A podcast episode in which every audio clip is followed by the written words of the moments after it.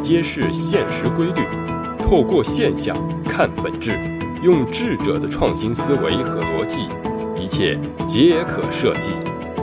强者思维，作者李梦瑶，演播陈二步。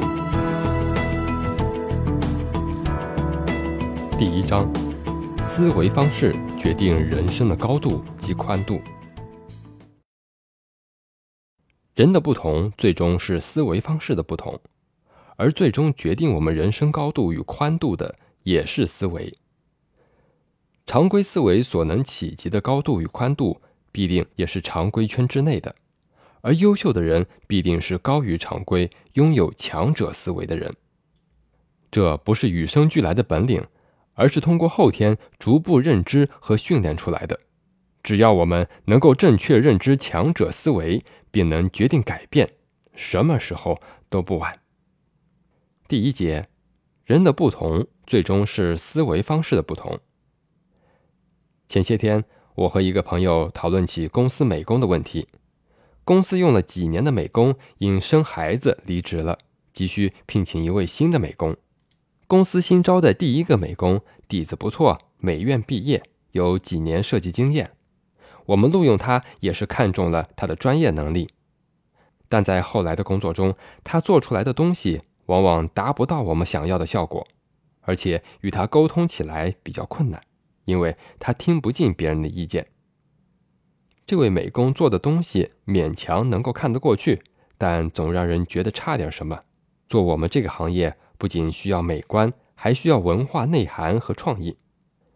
每一次我们列好主题之后，他都能够用最短的时间飞快地做出一张图甩给我们，但一看就是敷衍了事，根本没有用心。让他修改的话，脾气还挺大，觉得我们不懂，还喜欢乱改。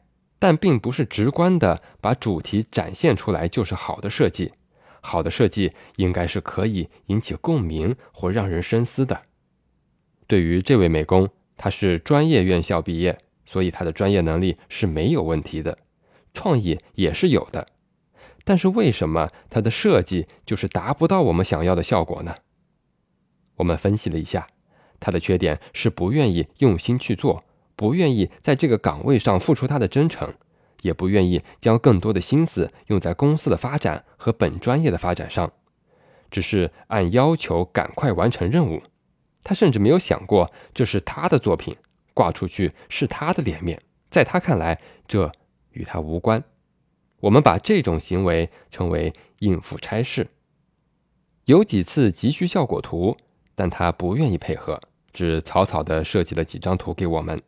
我们实在拿不出手，便临时去网上找了一家小的设计公司，单次付费请老板帮我们设计。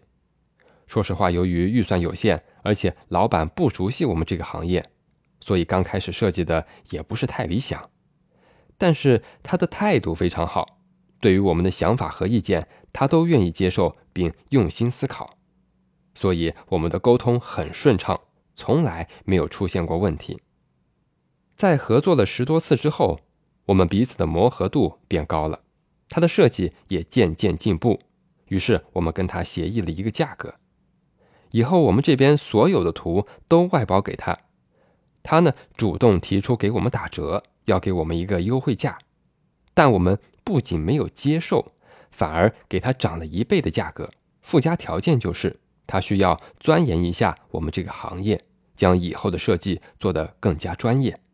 他答应了之后，我给他寄去了我们行业的相关资料，并且给他买了素材和平面设计教程，让他自己提升一下，更加契合我们的需求。对于相对陌生的行业，他愿意去做、去了解，而且还学得很用心，这使得他提升特别快。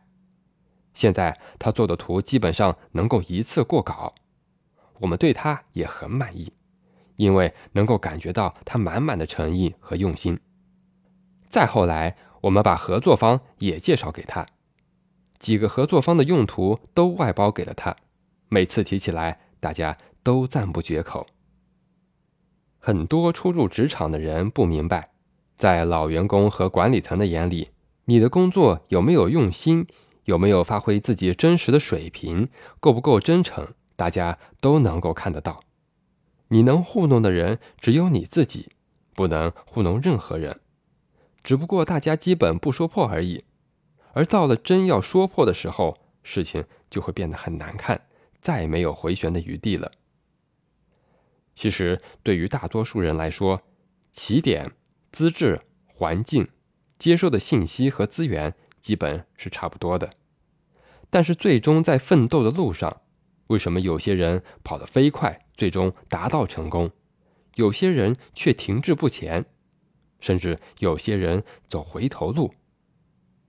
决定他们最终结局的，就是每个人的思维。思维是决定一切的开始。面对一件事情，一般反应机制是这样的：思维在最前，然后是判断，下一步是选择，再下一步是决策，而最后才是结果。我们再来看一个例子：一条街上有两家饭馆，同样都是卖包子和馒头，为什么常常会一家生意红火，大家都排队来买？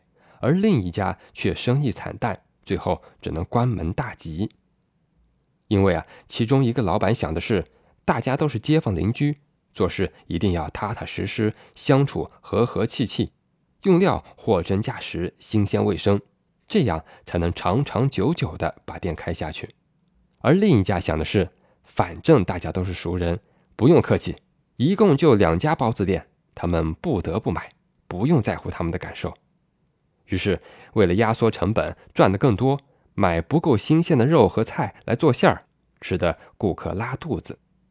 一传十，十传百，最后谁也不敢来他家买东西了。小到街头买卖，大到上市公司知名企业，小到普通职员，大到创始人及股东，最终决定他们能否走下去，能够走多远。能够达到什么样的高度和宽度，这就是他们的思维。这种成功者的思维，我们称为强者思维。强者思维最基本的准则是光明坦荡，不做只损人不利己的行为。